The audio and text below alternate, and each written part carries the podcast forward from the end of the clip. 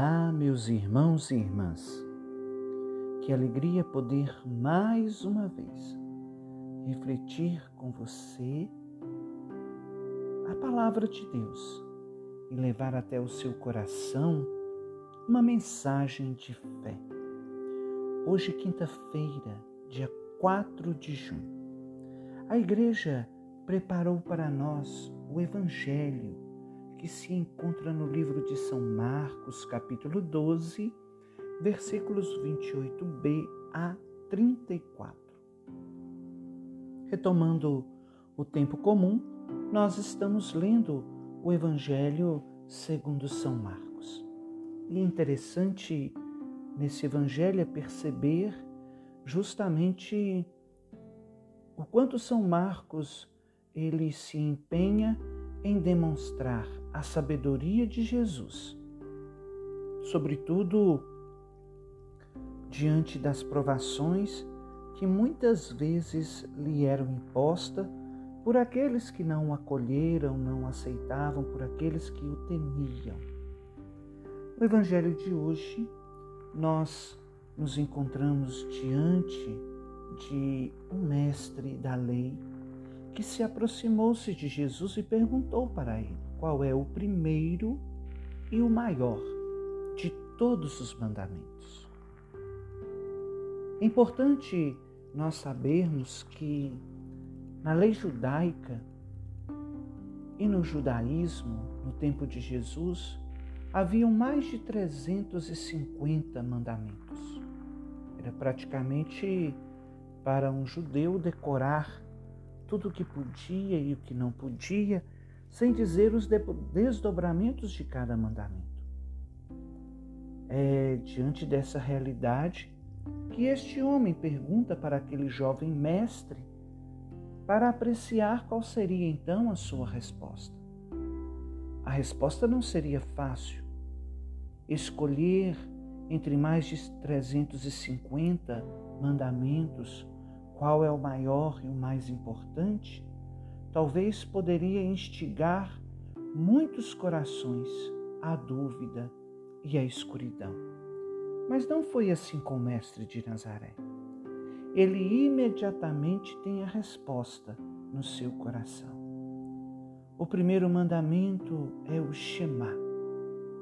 Shema Israel Adonai Elohim. Escuta, Israel, o teu Deus é um. Sim, o nosso Deus é um. É um Deus bondoso, é um Deus maravilhoso, é único, é perfeito. É um Deus que nos ama e que nos criou para amá-lo. Esse é o propósito de Deus. Ele nos criou para si porque queria a nossa felicidade e queria o nosso amor e ser feliz nesta vida é corresponder a todas as expectativas de seu amor. Fora disso, a nossa vida não tem sentido, não tem rumo. A caminhada é vazia. O amor verdadeiro é o caminho de vida para todo cristão. Por isso, a importância de reconhecermos que existe um Deus Criador, um Deus que nos criou para amá-lo. A nossa finalidade enquanto criação é amar a Deus. Entre todas as criaturas, o ser humano é o único capaz de expressar amor. É o único capaz de reconhecer com a sua inteligência, com a sua sabedoria, que existe um ser superior que o criou e o criou para amar. É verdade que o nosso amor a Deus não acrescenta nada em Deus. Deus já é completo, Deus já é perfeito. Mas cada vez que amamos a Deus, nós crescemos mais em humanidade. E o amor, ele se dá pela escuta.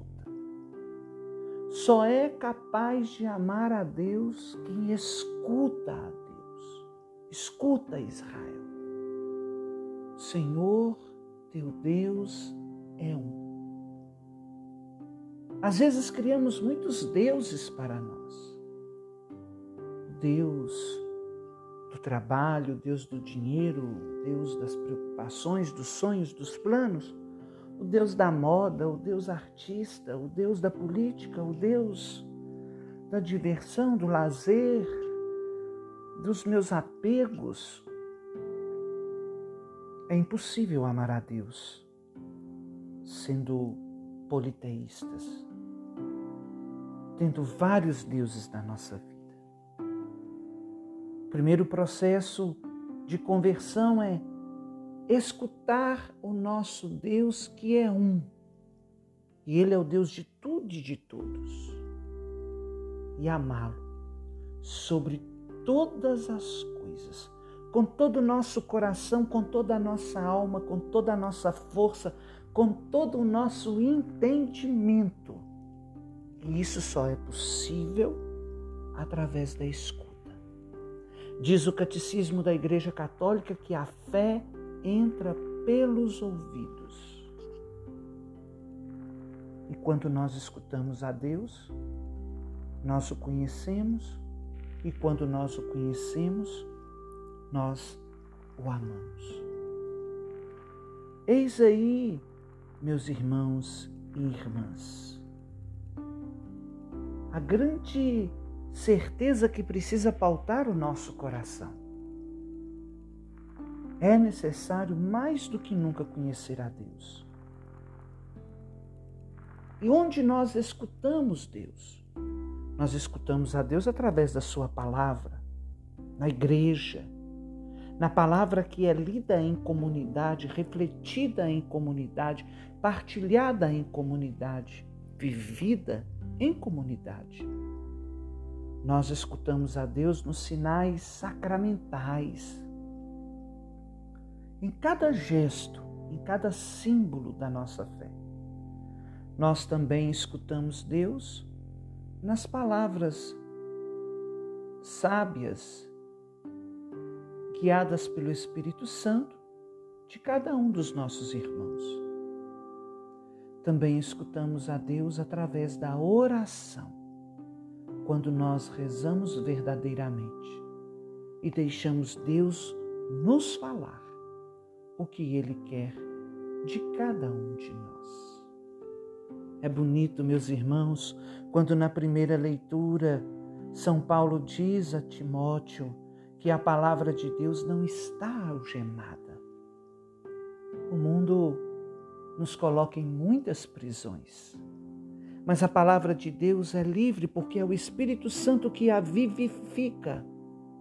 A letra por si só é morta, mas o Espírito dá a vida. Por isso é preciso amar a Deus.